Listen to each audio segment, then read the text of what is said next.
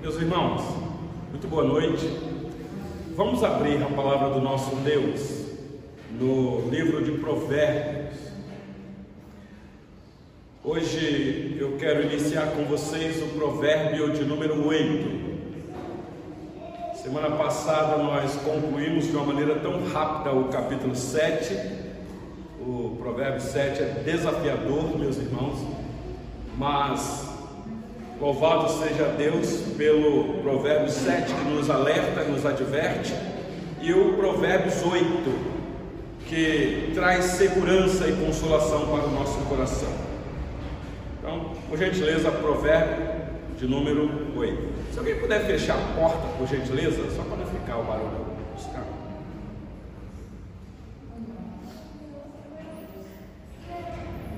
O título aqui na minha Bíblia é A Excelência da Sabedoria.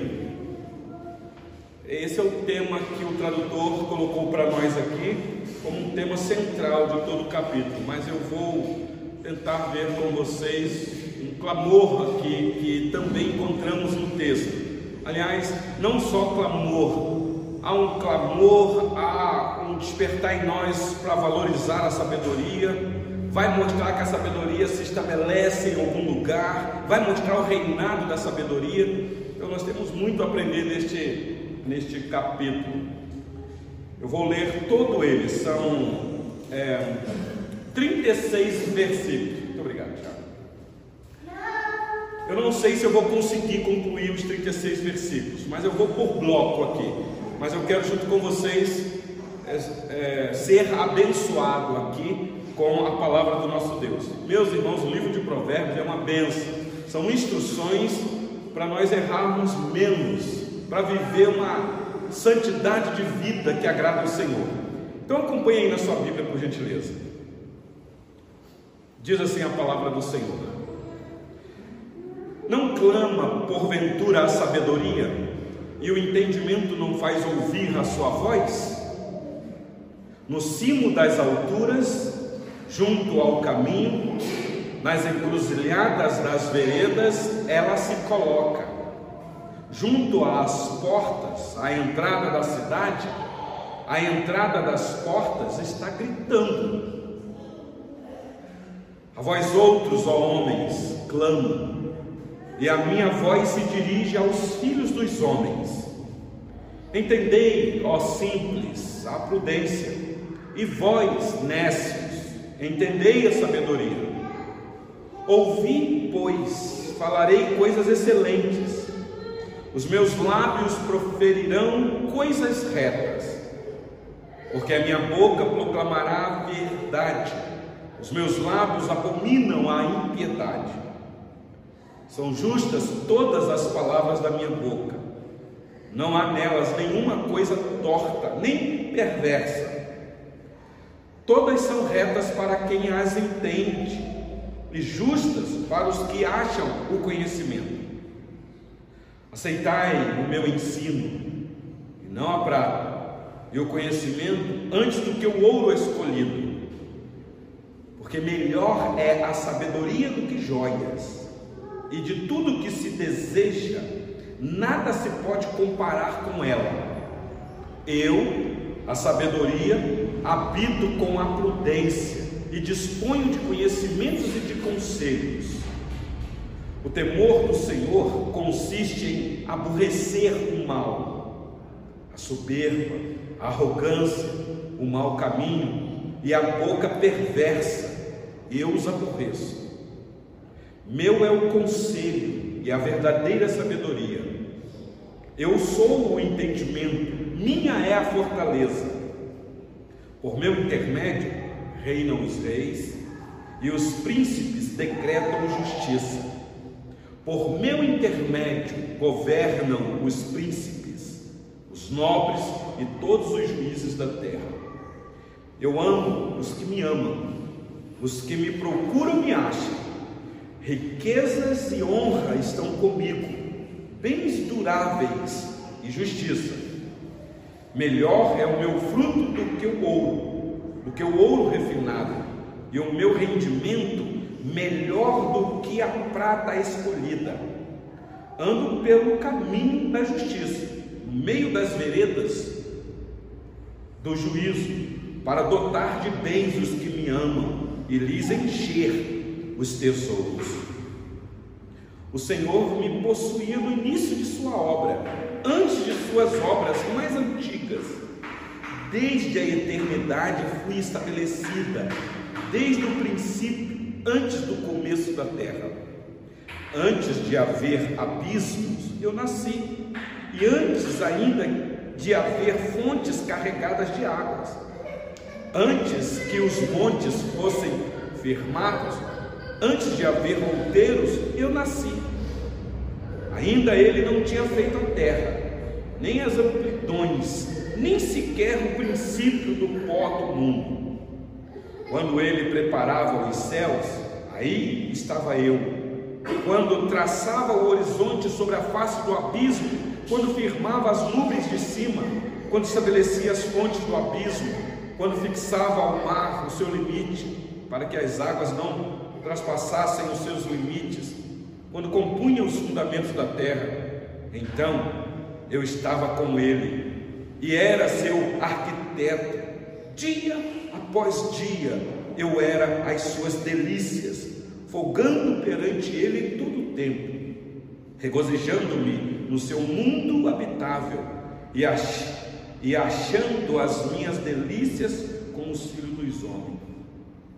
Agora, pois, filhos, ouvi-me porque felizes serão os que guardarem os meus caminhos. Ouvi o ensino, sede sábios e não rejeiteis. Feliz o homem que me dá ouvidos, velando dia a dia as minhas portas, esperando as ombreiras da minha entrada. Porque o que me acha, acha a vida e alcança favor do Senhor. Mas o que peca contra mim violenta a própria alma. Todos os que me aborrecem amam a morte. Até aqui, meus irmãos, a leitura da palavra do nosso Deus. Não sei se você acompanhando a leitura aí identificou a sabedoria aqui com alguém. A gente já fica assim, isso aqui está descrevendo um sentimento, está descrevendo uma circunstância ou está descrevendo uma pessoa? Quando eu li Provérbios 8 pela primeira vez, logo já veio aquele estalo. Eu falei, isso aqui está descrevendo uma pessoa. A mesma dinâmica do apóstolo Paulo quando escreve a sua primeira carta aos Coríntios, capítulo 13, aquele texto excelente de amor muitos utilizam ele fora, fora de contexto. Quando você ler com calma, com atenção, com fidelidade ao contexto, você percebe que Paulo está descrevendo uma pessoa, não um sentimento. E quem é aquela pessoa de 1 Coríntios 13? Claro que é o Senhor Jesus. Então, meus irmãos, vamos tentar ver com calma este texto tão sublime e excelente por isso é que o tradutor colocou para nós aí na nossa Bíblia, a tradução nossa aqui, um título em negrito. Você pode ver aí na sua Bíblia. A excelência da sabedoria. É como que o sábio dizendo: Eu passo a mostrar para vocês um caminho sobremodo excelente. Aqui, meus irmãos, é a sabedoria surgindo como uma pessoa divina mesmo.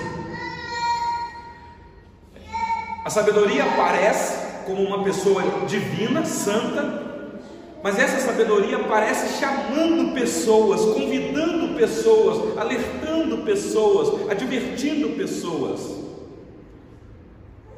Só que é assustador para nós, porque no capítulo 7 o sábio nos alertou do perigo de uma mulher estranha, a sedução daquela mulher. Agora o texto vai nos apresentar uma sabedoria como uma pessoa, só que divina, mas com o estilo de uma mulher também, só com uma mulher sábia.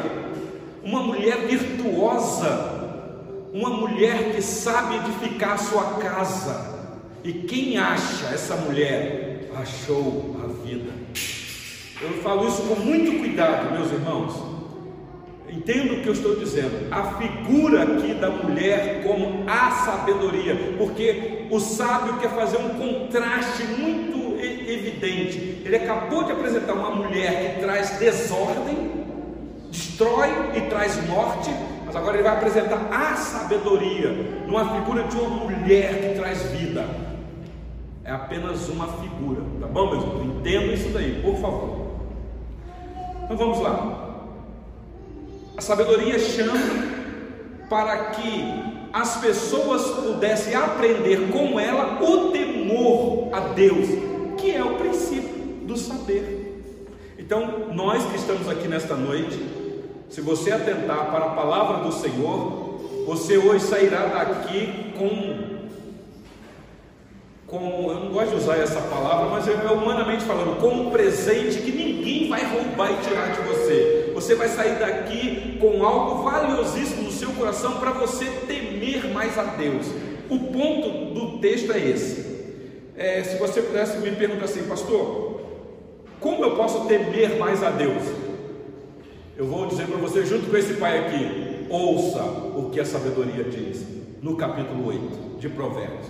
Então vamos lá, meus irmãos. Aqui é o chamado da sabedoria, então, a temer a Deus, que é o Criador dos céus e da terra, de tudo que existe.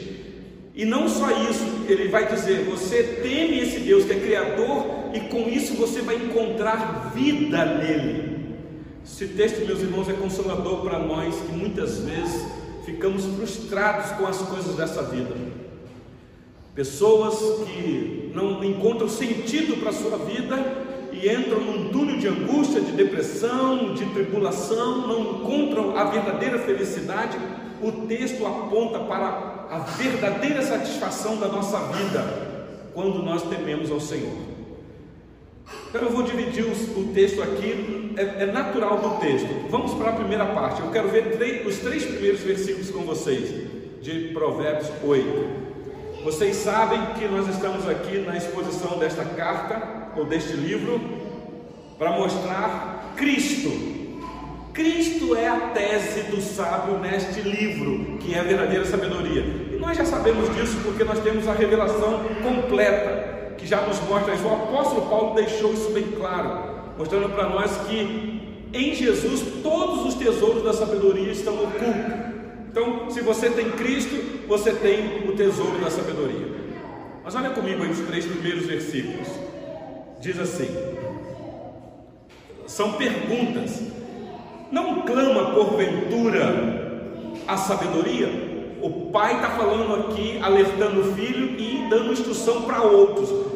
Quando ele falou isso daqui, o filho, é, sim, o Senhor já me falou que a sabedoria grita mesmo nas praças. Então ele diz aí: não clama porventura a sabedoria e o entendimento não faz ouvir a sua voz? Sim, não é uma sabedoria muda, não é um entendimento que fica calado. Ele, essa sabedoria clama como um megafone chamando todo mundo ao arrependimento. E aí ele diz no versículo 2: No cimo das alturas, junto ao caminho, nas encruzilhadas das veredas, ela se coloca junto às portas, a entrada da cidade, a entrada das portas está gritando. Ah, no Antigo Oriente, meus irmãos, as cidades eram muradas e tinham suas portas.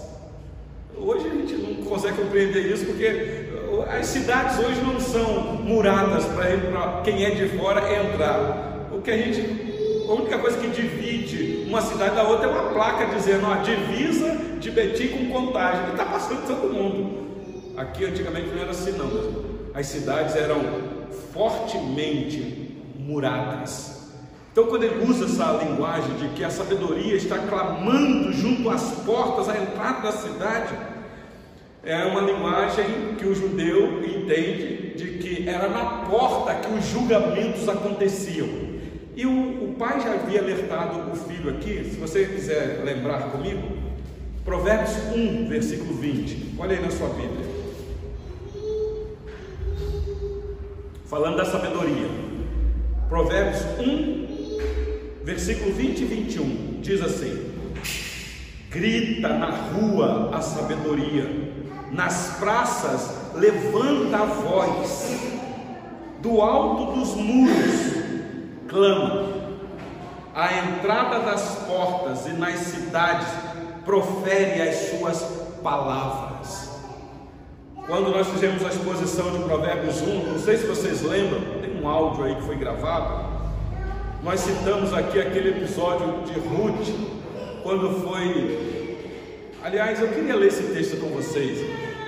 Tenta achar aí na sua Bíblia o livro de Ruth, Ruth 4, por gentileza. É só ir no índice que você vai encontrar Ruth facinho. Vê se dá tempo de você achar aí. Livro de Ruth, capítulo 4.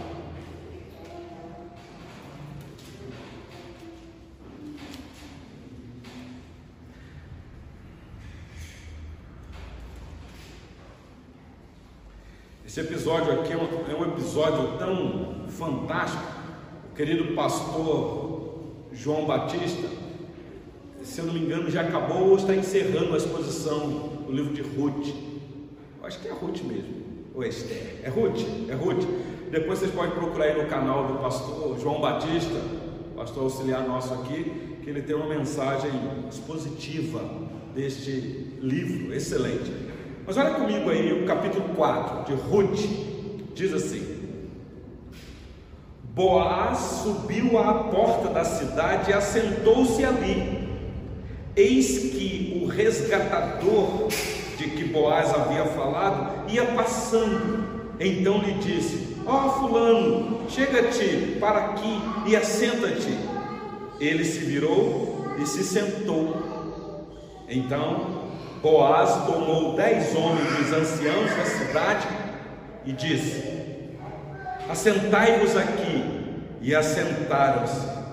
E disse ao resgatador: Aquela parte da terra que foi de Elimeleque, nosso irmão. E aí o texto se segue. O que é que você tem? O que vem na sua mente quando você lê isso daqui? O que está acontecendo aqui?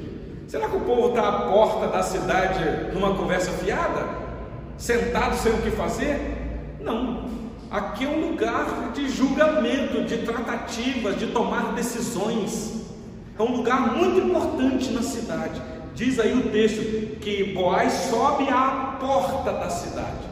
Então, quando o sábio, volta lá para Provérbio, quando o sábio diz que a sabedoria do alto dos muros clama e à entrada das portas das cidades, ela profere as suas palavras, é como que dizendo, ela está clamando e, e o clamor dela também é de tratativa, de juízos, de resolver, de julgar. O judeu entende isso daqui. Nós aqui não temos essa clara evidência do que significa a porta da cidade. Mas, meus irmãos, aqui é um clamor. Então a sabedoria está clamando, ela está chamando. E as pessoas estão passando e ela está gritando. É interessante que o texto, se você voltar aí para Provérbios é, 8, versículo de número 3, no finalzinho lá diz que a entrada das portas está gritando. Por que gritando, meus irmãos? Por que, que não fala tranquilo, suavemente? Por que, que tem que gritar? Nós não gostamos que ninguém grita com a gente. Pensa, você passa num lugar, vai né, nas grandes cidades, nos centros de feiras, aí está lá o vendedor, você está passando e está gritando na sua cabeça, mas meu Deus, que coisa louca. Mas aqui, meus irmãos, o grito é da urgência, é o grito da necessidade, é o grito do despertamento, é o grito para despertar da indolência, da sonolência, da apatia. Especialmente o pai falando isso com o filho: Meu filho, atenta para o que a sabedoria diz, ela grita, para que depois você não venha me dizer que não ouviu, para dizer que ninguém te avisou. Então aqui está o primeiro ponto nosso. Sabedoria clama. E meus irmãos, sabedoria aqui nós estamos entendendo que é Cristo. ah, quando encarnado, ele deixou exatamente os seus discípulos com essa missão. Quando ele morre e volta da morte e capacita os seus discípulos com a descida do Espírito Santo, a missão dos discípulos é exatamente este clamor ao mundo, anunciando essa sabedoria que salva, anunciando arrependimento, dizendo: arrependei-vos, arrependei-vos. E me parece, meus irmãos, que a mensagem de alerta hoje parece que sumiu dos púlpitos. Pouco você vê nos púlpitos a sabedoria gritando, alertando do perigo iminente. Eu estou falando isso porque o capítulo 7 se encerrou. O capítulo 7 foi escrito dentro de uma cultura, meus irmãos, que nenhum deles imaginava o que nós iríamos enfrentar como cristãos tementes ao mesmo Deus deles de uma tecnologia avançada, de uma influência tamanha de sedução, que hoje eu lamento dizer que a influência da sedução tecnológica já atingiu 99% da igreja. E eu não estou falando de influência boa, não, meus irmãos, para não dizer 100%. Você quer um exemplo? Veja para falar, que é isso, pastor? Não influencia, não.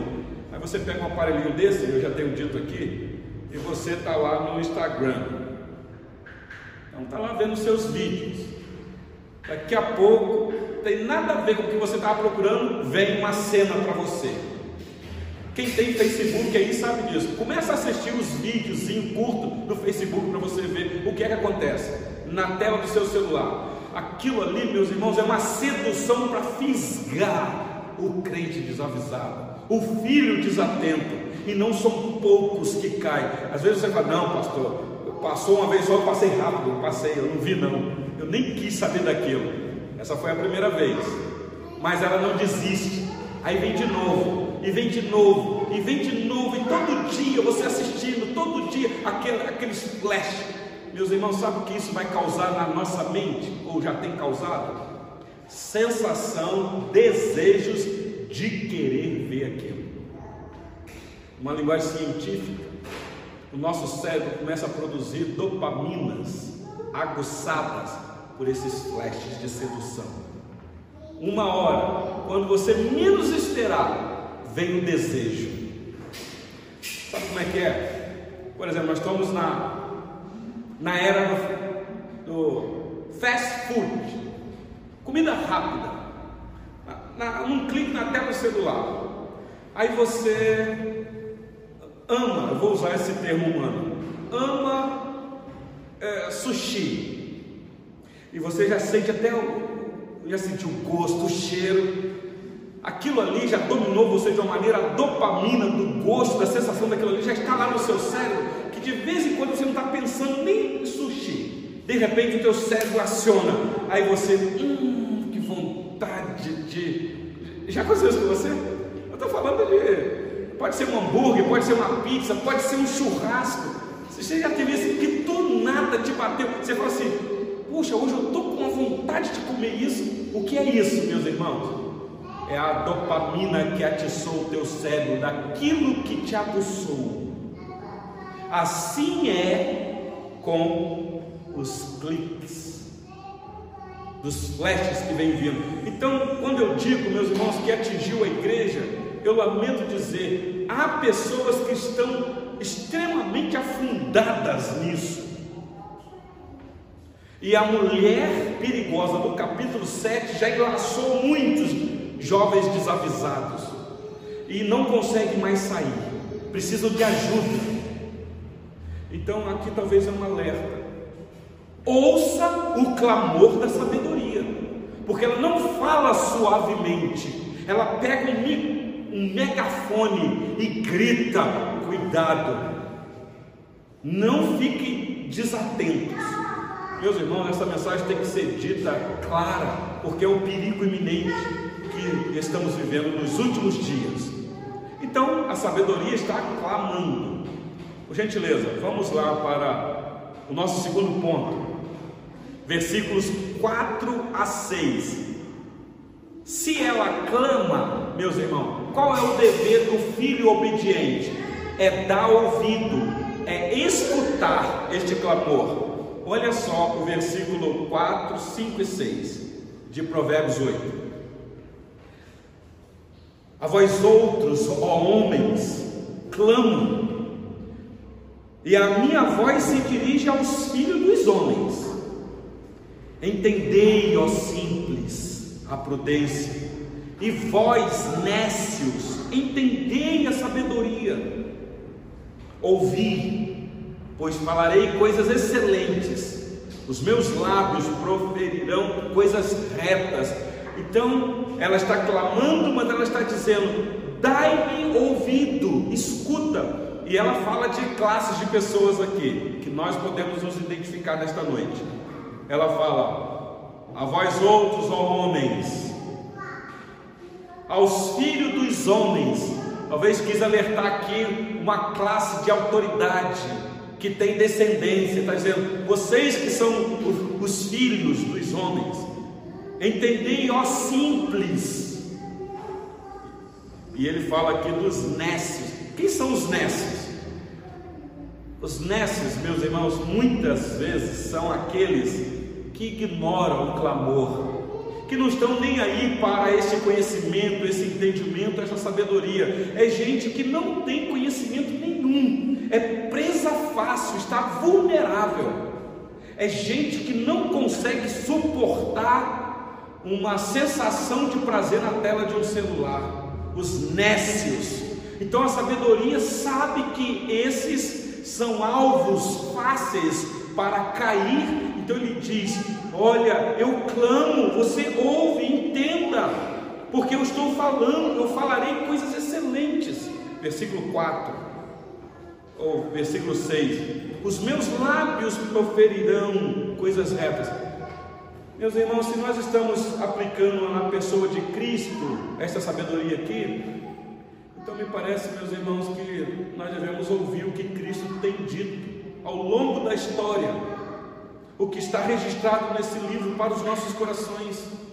O que é que ele fala? O que é que ele fala pela boca dos seus apóstolos? dá ouvido. Vocês sabem que a tese do pai aqui é: meu filho, atenta para os meus mandamentos, a minha lei, guarda no teu coração, porque é de lá que procede as fontes da vida. Então a sabedoria clama e diz: escuta. E escutar aqui, talvez você possa estar pensando assim: ah, é escutar com o ouvido porque isso é muito óbvio. Talvez você que está aqui nessa noite está me ouvindo, apesar do grito, né? Mas está me ouvindo, está me ouvindo. Mas o ouvir aqui, meus irmãos, é um ouvir especial. É um ouvir para quem tem ouvido para ouvir. Então aqui há uma necessidade nossa, meus irmãos, de atentarmos para de fato saber se nós temos ouvido para ouvir o que o Espírito diz à igreja. Porque existem pessoas que têm ouvidos, mas que não ouvem, ou que ouvem e não estão nem aí, não atentam para isso. É um nesse, é um nesse. Ah, versículo 7 a 9. O que é interessante aqui é que ela vai agora discursar. Preste atenção na narrativa do texto. A sabedoria discursa aqui. Olha o discurso dela. Versículo 7. Porque a minha boca proclamará a verdade, os meus lábios abominam a impiedade. São justas todas as palavras da minha boca. Não há nelas nenhuma coisa torta, nem perversa. E o versículo 9 diz assim: Todas são retas para quem as entende e justas para os que acham o conhecimento. Meus irmãos, ela apresenta aqui o discurso dela dizendo: você pode confiar, porque o que eu falo, eu falo a verdade. Os meus lábios proferirão coisas retas. Reta aqui, meus irmãos, é retidão mesmo. É você olhar como tem um ditado que diz aí que Deus escreve certos por linhas tortas, filosofia de porta de botequim. Meus irmãos, Deus é reto, retíssimo. A retidão não há nada torto, nada. Se ele tiver que escrever, ele vai escrever com retidão. Com retidão. Eu sei que a filosofia aí, eu entendo o que quer dizer, que Deus escreve certo por linhas tortas, dizendo que nossa vida é que é a torta. Eu entendo isso. Mas, meus irmãos, Deus faz algo em nós que ninguém pode fazer: viver em retidão. Viver essa retidão na presença dEle, de ter santo temor. Então, não há nada torto. Aqueles que estão em Cristo, eles vivem uma retidão. Então, Deus escreve certo em linhas retas de retidão. É Ele mesmo que proporciona isso na nossa vida. E a sabedoria aqui, então, está discursando. Dizendo, olha, você me dê ouvidos Olha qual o valor desta sabedoria, versículo 10 e 11. Diz assim: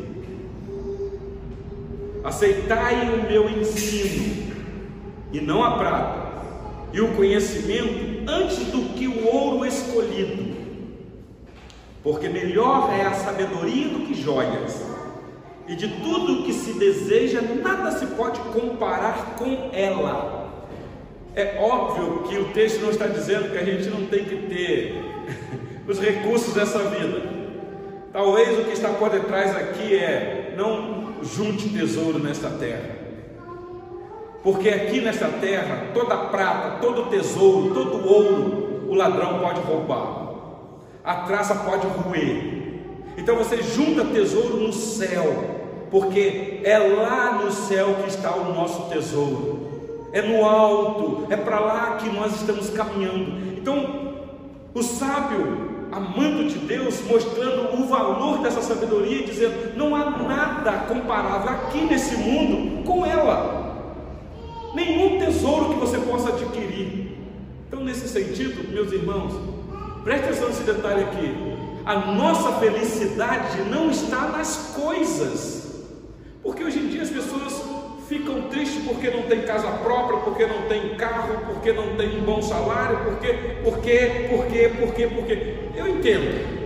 Se a gente puder ter casa própria, não tem problema nenhum. Se puder ter o seu carrinho bom para passear com a família, para atender a comunidade, pode ter o seu carro. Mas isso não é felicidade plena, meus irmãos. Porque tem gente que tem casa própria, tem carro, tem dinheiro, tem tudo e vive numa miséria. É tão pobre, é tão pobre que ele só tem isso e mais nada. Mas aquele que teme ao Senhor, que dá ouvido à sabedoria, ah, ele tem um tesouro escondido.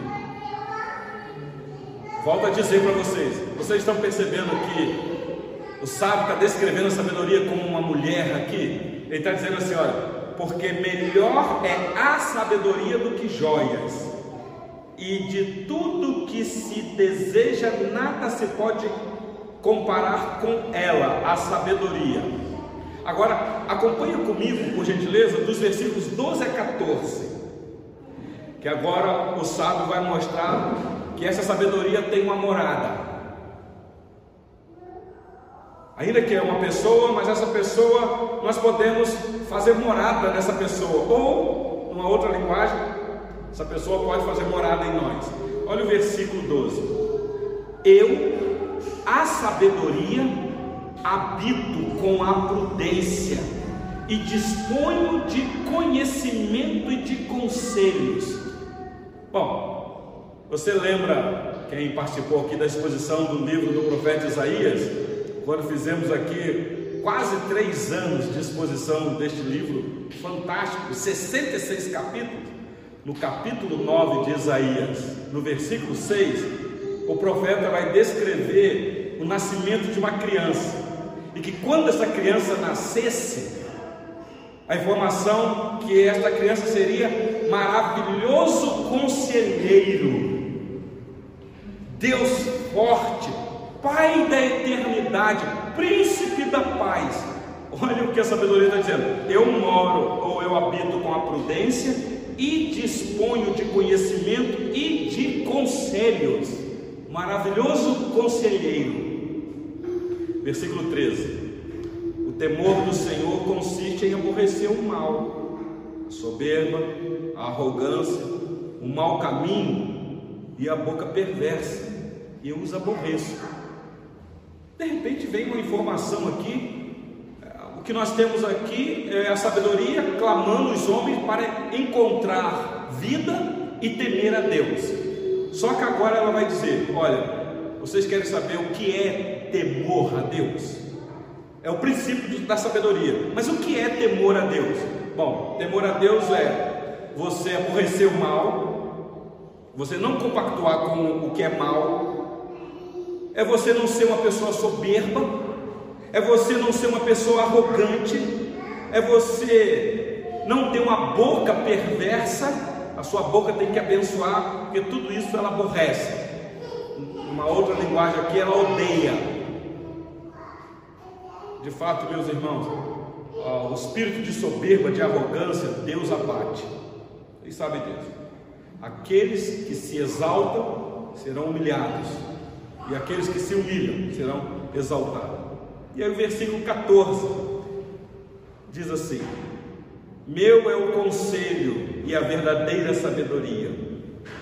Eu sou o entendimento, minha é a fortaleza. Meus irmãos, quem é essa pessoa? Por isso que estudar este livro, o livro de Provérbios, traz para nós, meus irmãos, vida, satisfação plena, luta contra o pecado. Então ele apresentou aqui esta sabedoria de uma forma tão sublime. Mas olha o reinado dessa sabedoria. Versículo 15 a 18. Deixa eu ver se eu consigo. Eu não sei se eu vou conseguir chegar no final. Não. 15 a 18 diz assim: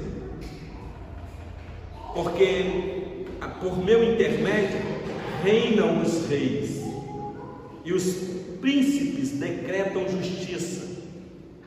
Por meu intermédio governam os príncipes, os nobres e todos os juízes da terra.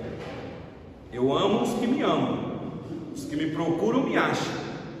Riquezas e honra estão comigo, bens duráveis e justiça. Vocês perceberam algo aqui? Está dizendo, por meu intermédio governam os príncipes. Mas no versículo 15 ele diz que por meu intermédio reinam os reis. E ele aqui não classificou reis de qual região? Só da nação de Israel? Ou da, das outras regiões? Porque quem estava domingo aqui, na exposição de Hebreus 7, viu que havia outras cidades sem ser, aliás, não tinha nem a cidade de Israel ainda, as cidades tinham seus reis. E quem é que está por detrás do governo dos reis, meus irmãos? Então, isso é para mostrar que essa sabedoria aqui é que governa o mundo. Por isso é que a partir do versículo 22, eu não sei se vai dar para a gente fazer a exposição hoje, vai mostrar essa sabedoria como uma sabedoria eterna ah, meus irmãos, aqui acalma o nosso coração diante do quadro tenebroso que estamos vivendo na nossa política. Quem é que governa em cima das autoridades, meus irmãos? Quando Daniel, lá na Babilônia, e Nabucodonosor, com toda a sua pompa, a sua soberba, a sua arrogância, a boca perversa, teve um sonho e ninguém interpretava. Alguém falou assim: tem aí um, um hebreu, que ele parece que ele tem um dom da revelação. E Daniel é chamado para desvendar o sonho de Nabucodonosor. E mostrou Daniel, Daniel mostrando para Nabucodonosor, de fato o Senhor é um rei, assim, muito em destaque, porque o sonho do Senhor destaca uma estátua muito grande, cabeça de ouro, corpo de bronze, pés de ferro, pernas de ferro e pés de barro. A cabeça de ouro é o Senhor. Quando Nabucodonosor viu aquilo ali, eu sou a cabeça de ouro? É. Aí ele diz: ah, então eu sou Deus. Se eu sou a cabeça, então eu sou Deus. E a soberba entrou mais ainda no coração dele. Daniel falou assim: Nabucodonosor, ó rei, você se humilha porque você só é rei porque existe alguém que te colocou como rei. Porque o Deus dos céus é que levanta rei e derruba rei. Mas ele não atentou para isso. Que Deus dos céus que nada. e começou a governar com arrogância. Nós que já conhecemos o relato, sabemos o que é que aconteceu com Nabucodonosor.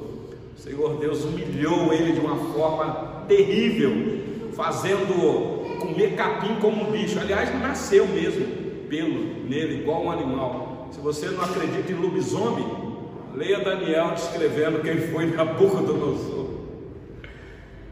Então, meus irmãos, a sabedoria está dizendo: sou eu. É por meu intermédio. Nenhum rei reina por ele mesmo. Por isso é que o apóstolo Paulo nos orienta dizendo: não há nenhuma autoridade constituída que não seja constituída por Deus. Por pior que seja essa autoridade. Então, cuidado você quando for falar mal de uma autoridade ou quando for se levantar para querer derrubar uma autoridade constituída. Podemos protestar, podemos manifestar nossa opinião, mas como cristãos, meus irmãos, nós sabemos que a autoridade, seja ela boa ou ruim, ela vai dar conta diante de Deus. O nosso dever como cristão, cristãos é temer as autoridades. Isso quando ela pratica o bem. Agora, quando faz o que é mal, nós temos os meios legais para poder protestar. Mas cuidado quando você se levanta contra uma autoridade constituída, porque o que está por detrás é a sabedoria. E vocês viram aí o versículo 17? Deixa eu correr aqui. Eu vou ficar até o versículo 21, meus irmãos, não tem como ir mais à frente. O versículo 17 parece uma condicional, porque diz assim: ó, Eu amo os que me amam. Uai, então, a sabedoria só ama aqueles que amam ela. Mas hoje nós temos a revelação completa, nós sabemos que só vai amar a sabedoria aqueles que primeiro foram amados. Então você, a prova de que você é um servo que teme ao Senhor e que tem vida em Deus, é que você ama a sabedoria ou ama Cristo. E se você ama Cristo é porque Ele te amou primeiro. É a mesma coisa que o Senhor Jesus ensinou na oração do Pai Nosso. Vocês lembram da oração do Pai Nosso? Ah, se vocês não perdoar aqueles a quem têm ofendido, tão pouco vosso Pai que está nos céus vos perdoará. Está lá no finalzinho daquela oração que ninguém lê aquele texto todo. A gente passa, a gente pensa assim, ah, então se eu não perdoar o meu irmão, Deus não me perdoa? É, é isso mesmo que o Senhor Jesus disse. Então o perdão é condicional? Não. O que o Senhor Jesus está dizendo? Que o verdadeiro discípulo é aquele que entendeu o tamanho do perdão que ele recebeu da parte de Deus. Então ele perdoa.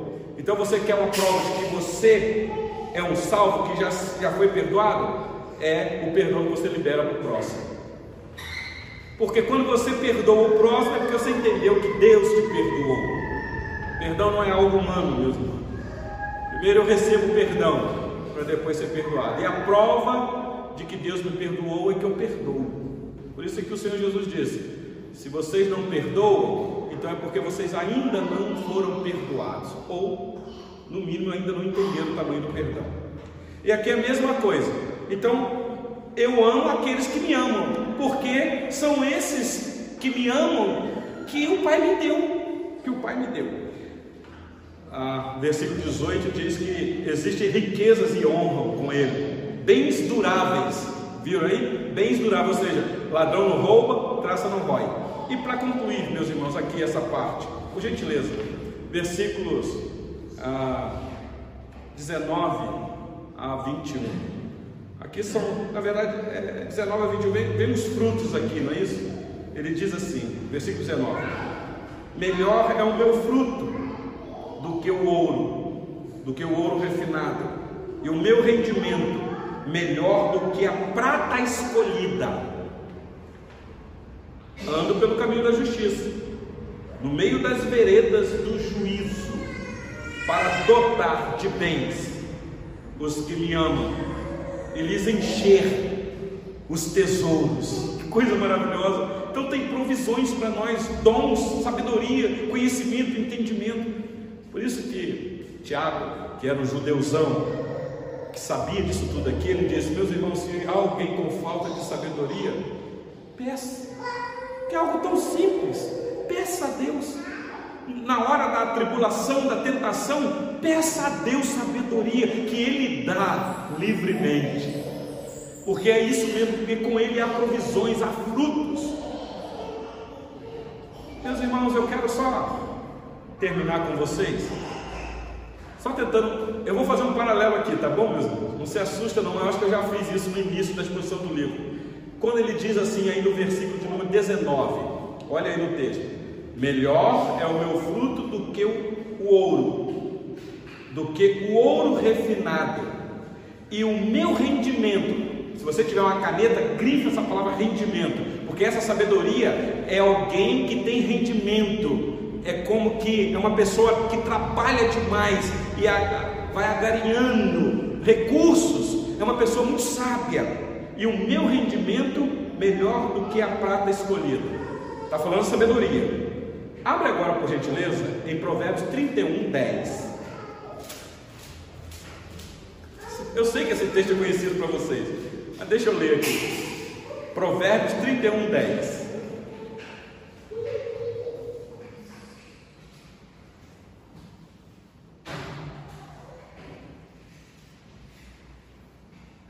Olha o que o sábio diz: mulher virtuosa, quem achará? O seu valor muito excede os de finas joias. É um valor sobremodo excelente. Meus irmãos, quando nós chegarmos no capítulo 31, se Deus nos permitir, nós vamos trabalhar mais esse capítulo aqui. Mas, meus irmãos, quem é esta mulher de Provérbios 31, 10? Se você ler isso aqui, essa mulher aqui não é gente, não. Isso aqui não é humana, não. Essa mulher é uma figura de alguém que é perfeita, alguém que tem um valor inestimável, que nada nesse mundo compara. Bom, se for uma mulher humana, meus irmãos, quem é? Ah, eu sabia que o irmão ia falar isso. Alguém vai falar, aqui está falando da mãe de Jesus, a, a, Maria, aquela mulher né, que venceu o dragão de Apocalipse capítulo 12, aquela mulher é, reluzente. Meus irmãos, essa mulher aqui é a sabedoria, que o valor dela excede de finas joias. É claro, você pode pegar isso daqui para falar no dia das mães, no dia das mulheres, no dia da esposa, claro, há aplicações, mas seja fiel ao que o texto está dizendo, porque isso aqui não descreve uma mulher humana, isso aqui descreve alguém que nos chama para temer a Deus e encontrar nele vida. Meus irmãos, eu quero parar por aqui. Semana que vem, se o Senhor Deus nos permitir, nós vamos concluir este capítulo extraordinário. Qual é a aplicação que nós podemos tirar aqui para nós nesta noite, meus irmãos? que isso tudo aqui tem a ver com a gente. É você uma pessoa sábia? Se você disser que é, qual a evidência de que você é sábio, uma pessoa que tem sabedoria? Não, porque meu QI é elevado, eu tiro boas notas, eu tiro notas boas no colégio, na faculdade. Os trabalhos que eu faço são trabalhos assim de excelência. Meus irmãos, eu não estou falando de uma sabedoria humana, terrena adquirida pelo esforço da leitura de um livro, pela educação ou pelas mãos de um educador. Estou falando sabedoria vindo do alto, sabedoria de, da parte de Deus, sabedoria para você resistir à tentação, suportar a sedução, sabedoria para você não cair em tentação. Tentação não é pecado, meus irmãos, e pecar é, a tentação não é pecado, e Deus não tenta ninguém, e nem Ele pode ser tentado por ninguém. O nosso perigo é o, é o ceder à tentação por causa dos nossos olhos, a cobiça dos olhos. Então, como é que está o teu coração nesta noite? O que é que você anda se alimentando? Que tipo de flashes o teu cérebro está se enchendo para que quando a dopamina vier no teu cérebro te atiçar naquilo que não presta. Dando para vocês entenderem, meus irmãos? Enche a tua mente, o teu coração de coisas de Deus. Pense nessas coisas, pratique essas coisas.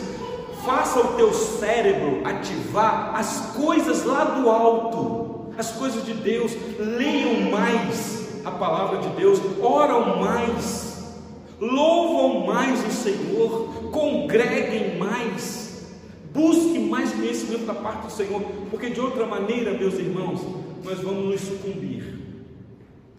E aí depois o trabalho pastoral vai ser árduo para trabalhar a mente de muitos que estão dominados por essa mulher do capítulo 7.